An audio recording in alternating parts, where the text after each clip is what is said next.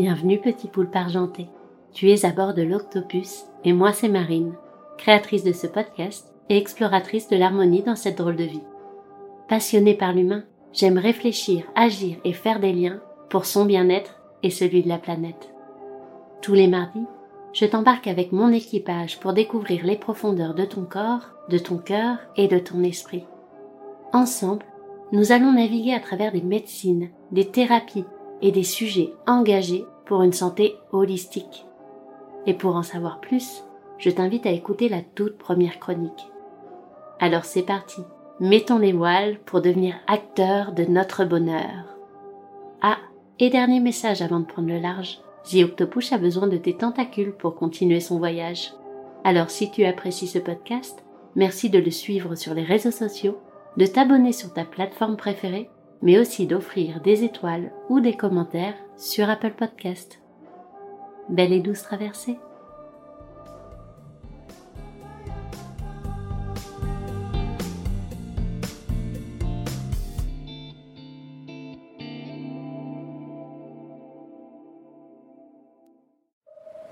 Bonjour, je m'appelle Laurie, journaliste spécialisée en environnement, et je fais partie de ce fabuleux podcast pour essayer de vous montrer le lien entre santé individuelle et santé globale.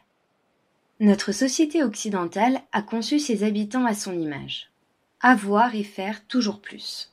Quand on trouve le moyen de se reposer, c'est souvent pour rajouter une tâche dans une quête effrénée de la performance. Et tout comme la nourriture que nous mangeons pour avoir de l'énergie, nos sociétés thermo-industrielles dévorent de nombreuses ressources pour fonctionner. Les énergies fossiles comme le gaz et le pétrole, le nucléaire et les renouvelables s'additionnent les unes aux autres pour composer ce qu'on appelle le mix énergétique français. L'énergie, c'est donc le sang physique de nos sociétés modernes, ce qui les fait fonctionner. Or, chacune des nouvelles sources d'énergie, au fil des siècles, n'a plus ou moins fait que s'ajouter au mix énergétique existant, un peu comme nous nous en demandons toujours plus à cause de notre insatiable appétit. Car l'énergie, ce n'est pas seulement celle qui permet d'allumer nos ampoules. Sur un baril de pétrole, qui représente 159 litres, la moitié sert à faire du carburant. Et à peu près 20% est utilisé dans la pétrochimie pour une grande majorité d'objets du quotidien. Nous sommes ainsi entourés, chauffés et même habillés par le pétrole. Résultat, la demande mondiale moyenne de pétrole s'élevait à 100 millions de barils par jour avant la crise du coronavirus.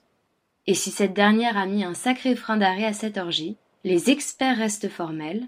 Dans moins de dix ans, l'Europe manquera de pétrole liquide car les pays producteurs ne pourront plus fournir toute la planète.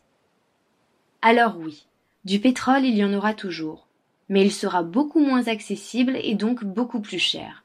Fini l'énergie abondante et bon marché pour rouler, se chauffer ou s'habiller. C'est tout le système qu'il va falloir repenser. Et toutes les infrastructures nécessaires aux énergies renouvelables demandent elles aussi du pétrole et des minerais, les fameuses terres rares, pour être construites avec une durée de vie limitée. De la même façon que nous ne devons pas attendre de faire un burn-out pour nous reposer, nos sociétés ne doivent pas attendre une crise énergétique pour lever le pied. Et oui, la sobriété énergétique est la clé indispensable à la pérennité de l'espèce humaine. Consommer moins et plus intelligemment va demander de repenser le monde autrement. Comme dirait Fabrice, il va falloir rapidement arrêter de rêver à Mars en SpaceX et revenir sur Terre à vélo.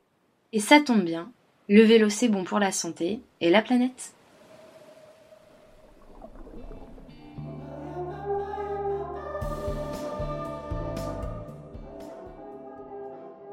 Et c'est ici que nous faisons escale.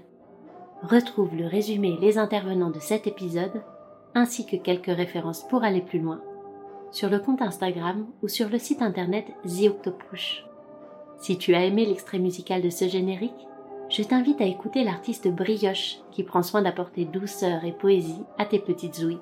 Et enfin, sache que le montage et l'univers sonore de ce podcast sont en grande partie réalisés par Sophie Labruyère, créatrice de lumière. À bientôt!